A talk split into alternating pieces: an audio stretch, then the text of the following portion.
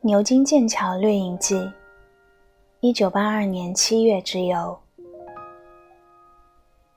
真正是掠影，牛津只停留了一上午，剑桥也不过一夜一天。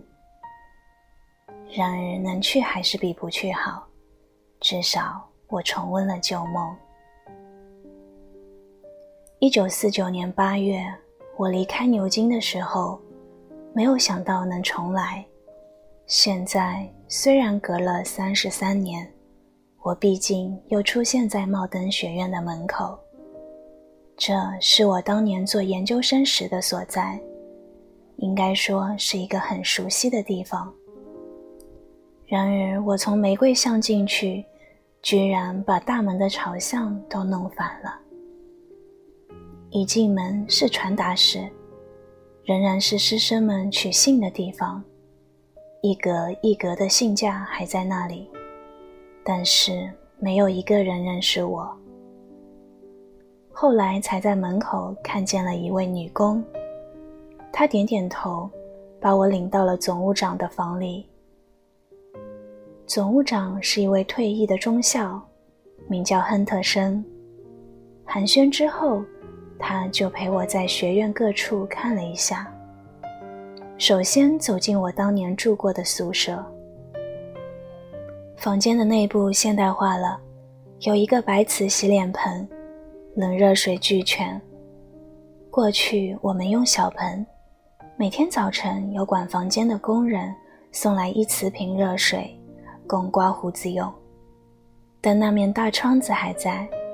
窗外仍是那棵大梨树，树下是一片草地。记得我刚住进去的时候，诗人艾特蒙·伯伦登来看我，他指着那棵树说：“春天这树开满白花，你会喜欢它的。”他原是这学院的教师，后来去了伦敦，这次偶然回来，听说我是燕仆孙的中国学生。因此主动来看我，我请他喝中国绿茶，他是我在学院宿舍里招待的第一个客人。现在房里是另一代的学生了，我们向他道谢一声，就走了出来，然后走进新近重修过的教堂，这是牛津城最老的教堂之一，十三世纪建的。外墙是淡黄色的石头，已经一块一块重新换过。几世纪风吹烟熏的黑迹没有了，里面因无人而显得宽大，橡木做的祭坛和桌椅之类发着典雅的光泽。但我更喜欢长窗上的彩色玻璃，它们拼出的图画是宗教故事。然而打动我的，却是那在幽暗中。忽见光线透过红、蓝、黄、绿等色玻璃而来的绚烂景象，然后进了图书馆，只有一位教师管着。我问他那些用铁链拴着的古书还在吗？中古时期的英国学生也有偷书的，所以图书馆里贵重书都用铁链拴住，可以拿下来放在前面的长条桌子上读。但拿不走。在我当学生的时期，那样的拴链的书还颇有一些。现在这位管理员说，还有，只是不多了。这里只剩下一本做个纪念。我记得三十年前的图书馆长是盖罗德先生，他是古典文学专家，又是当时标准版祭词诗集的编者。好像一直是单身。我常见他同学生在大树下下棋。接着是大厅，所谓大厅是饭厅兼课堂。凡牛津正式学生，都一定要在所属学院的大厅里吃上至少三个学期的饭。学校的饭天下一样，总是大锅菜，卫生而无味道。我们那时候正值战后英国经济缩紧，新上任的工党政府厉行节约，主要食品也定量配给，我们学生去吃早饭时，每人手托一盘，上有一小块黄油。一周的配给在此，得很吝啬的、有计划的吃。鸡蛋也是每周配给一两个。但是好心的英国同学常常从乡下的家里或农场带来一些鸡蛋送给我吃。大厅里吃饭有各种规矩，例如迟到或说了什么不雅的话要罚酒，总是先有人大喊“罚罚”，然后由受罚者出钱买啤酒，盛在一个很大的银杯里让大家传着喝。院士们另在大厅上端一个桌子吃饭，桌子放在一个平台上，叫做高桌。他们吃的比学生好，菜是另做的，有多种酒助餐。吃完之后还要一边喝着葡萄酒，一边各成才智的谈笑一番。大厅四壁挂着历任院长和重要院士的油画像，师生们就是在这些历史人物的注视下吃饭。我注意到有了几张新的画像。我当年的院长是一位研究亚里士多德的哲学家，早已去世。新挂的像是他的继任者，已经有两三位了。这样周游一过，总务长又陪我在校园里走走。茂登学院的校园不大，但历史久远，一边靠着古城墙，沿墙有一条路。叫做死人之路，这个名称的来源我已忘了。现在我贪看的是那茂密的草地、大树和花丛，想起了过去我在那里坐着看书的日子，也就想到了我的导师 F.P. 威尔逊先生。牛津各学院往往文法理等学科都设，但又各有所长。茂登学院所长在哲学和英国语言文学，牛津的教授为数甚少，但有两位英国语言文学教授就是属于茂登的。当时威尔逊就是其一，另一位是研究中古英语，后来以写多卷本古代传奇小说出了大名的托尔金。威尔逊教授在英国学术界以外几乎不为人知。但在英美文学研究界颇受尊崇。他是文学史家，是当时牛津大学出版社正在出版的多卷本英国文学史的两个主编之一，又是版本学家，曾改编原有有名的版本学者麦开罗编的《代客全集》。他写的《莎士比亚与新目录学》一书，虽然篇幅不长，却引起研究界的一致好评，因为在这里。他把一个复杂的学术问题交代得十分清楚，重要的事实叙述得十分详实，而又序中有评，重点突出，同时文章又写得典雅而又风趣，令人爱读。然而他写的书不多，只有几本讲稿汇集，如《马洛与早期莎士比亚》《17世纪散文》《伊丽莎白朝与詹姆斯朝》，都是薄薄的小书。他筹划中的一本大书是上述牛津文学史中的十六七世纪戏剧卷，其中心人物就是莎士比亚，但是没有写完他就去世了。我遇见他的时候，他年约五十，衣着随便，走路微薄。第一次世界大战中受伤所致。牛津的教学主要靠各学院自己进行，大学无系。但为了日渐增多的研究生的需要，有一个英文部，附设一个图书馆。威尔逊当时就主管这个英文部，研究生入学听特设的专业课，参加合格考试，考五门专业课，笔试再加口试，考试及格才能写论文，以致最后交论文、安排口试及答辩，都要经他批准。我写有关十七世纪剧作家韦伯斯特的论文，就经过他的指点。他告诉我要注意历代对这位剧作家的看法，但看法不一定只在评论文章里，还应注意他的剧本上演、改编、摘选等等的情况。因此，他要我去查各种私人抄本、各代剧本目录、剧院广告等等。这类事看似琐碎枯燥，但一个研究者必须搜集一切有关材料，然后加以选择。当然，更重要的是通过历代作家、文论家对韦伯斯特的反应，追溯出历代对于英国文艺复兴时代诗句的爱憎凝聚的弧线，从而看出历代的文学风尚。这样就又揭示出文学史和文学批评史的一个侧面。另外，他说，一个学者要写的确实，但又要有点文采，例如能叙述图书目录和剧院广告等十分枯燥的细节，而做到眉目清楚，文字不枯燥才算本领。他自己的著作，特别是上面提到的《莎士比亚与新目录学》一书，就做到了这一点。我还记得我的论文口试刚完。就接到他的信，问我考试经过，并要我去他家吃饭。像许多老一代的英国学者一样，他写信给朋友不用打字机，而且书法雅致。我去过他家多次，同他的夫人和女儿，也是读英国文学的牛津学生，也都熟了。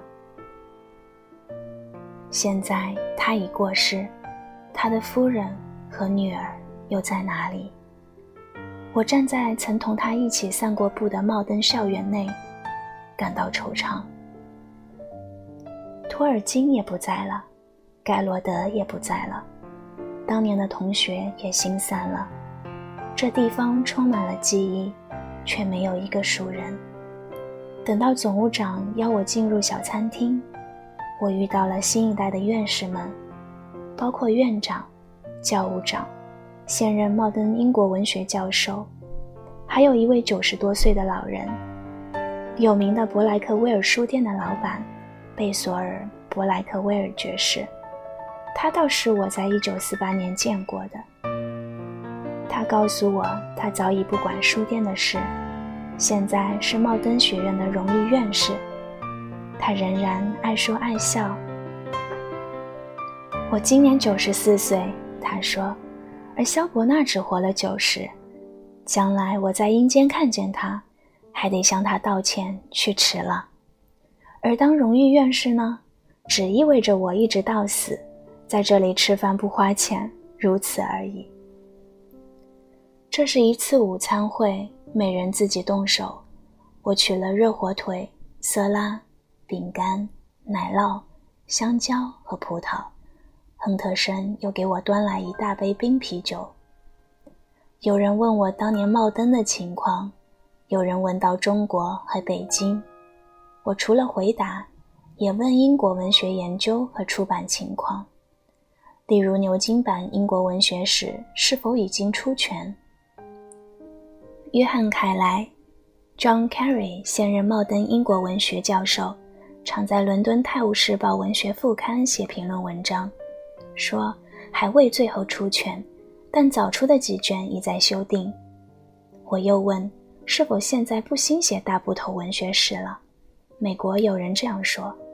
凯莱说不然。据他所知，剑桥大学正在计划编写另一套多卷本英国文学史。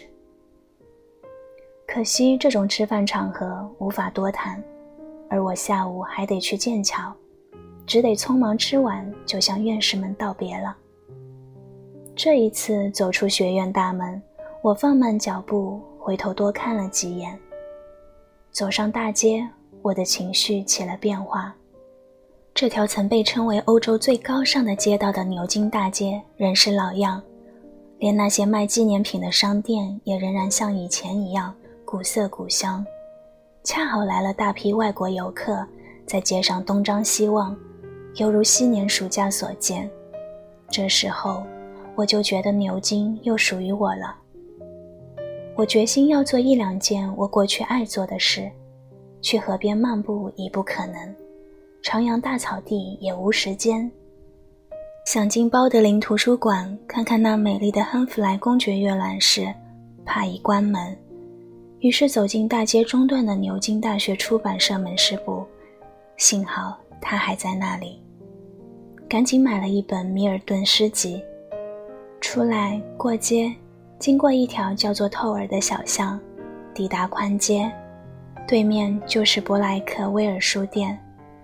我又进去，匆忙浏览一下，买了一本牛津新版的彭斯诗集。接着直奔汽车站，看见英国文化委员会牛津办事处的一位女士拿着票在等我，而且带来了我的行李，这才喘息稍定。向他道谢之后，就上了车。来也匆匆，去也匆匆。后来想想，也许这样倒好。如果多是盘桓，很可能记忆将多得无法承担，真要变成感伤的旅行了。到了剑桥，第一件事是去看老同学，因为伊恩·杰克在那里。伊恩同我一起在牛津茂登学院做研究生。不久，他结了婚，我帮他找房子，同他的妻子齐恩也成了好朋友。齐恩也研究文学，后来成了笛福专家，但前几年同伊恩离婚了。伊恩现在是剑桥大学的英国文学教授。他一听说我来英国，就写信约我来剑桥。几天后，我到了苏格兰，刚进格拉斯哥的一家旅馆，放下行李。就接到他的长途电话。三十年后第一次交谈，他还是那样热情而又幽默。他住在剑桥郊外，我坐出租汽车到达时已是黄昏。他与夫人伊丽莎白在很大的花园里等我，旁边一个四五岁的男孩在玩耍。我们两人对看了好久，三十年的逝水年华。两个大洲的距离，那心情正如彭斯所咏。我们曾赤脚淌过河流，水声笑语里将时间忘。如今大海的怒涛把我们隔开，失去了往昔的时光。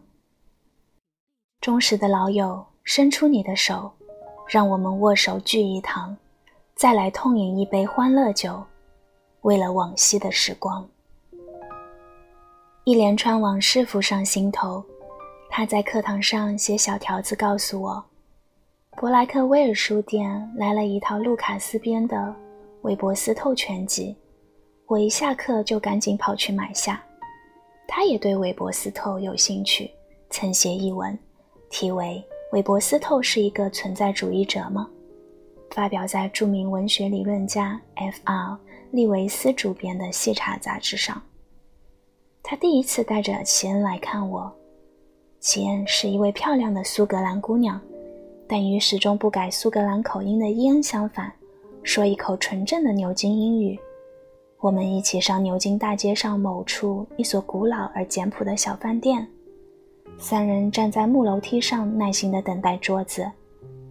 我们参加学生社团苏格拉底学会，坐在地板上听牛津名学者 C.S. 路易士。雄辩滔滔地批判萨特的存在主义。我和伊恩骑自行车，随着一群同学周游处处都是玫瑰花的牛津乡下。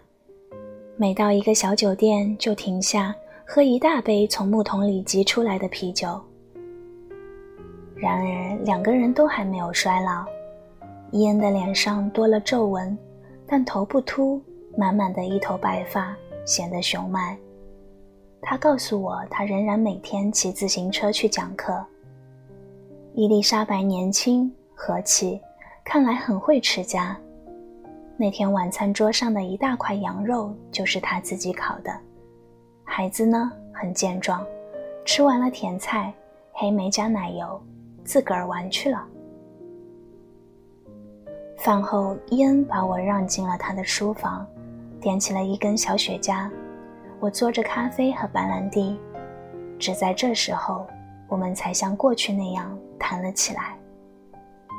彼此的工作，出了什么书，到过什么国家讲学，剑桥文学教室中传统派与革新派之争，过去一些同学的近况，学术界、出版界的动态。但是我心中有一个问题，迟迟不好提出。伊恩也终于觉察到了。齐恩，他问：“对了，他怎么样？他还在牛津，是圣修学院的院士。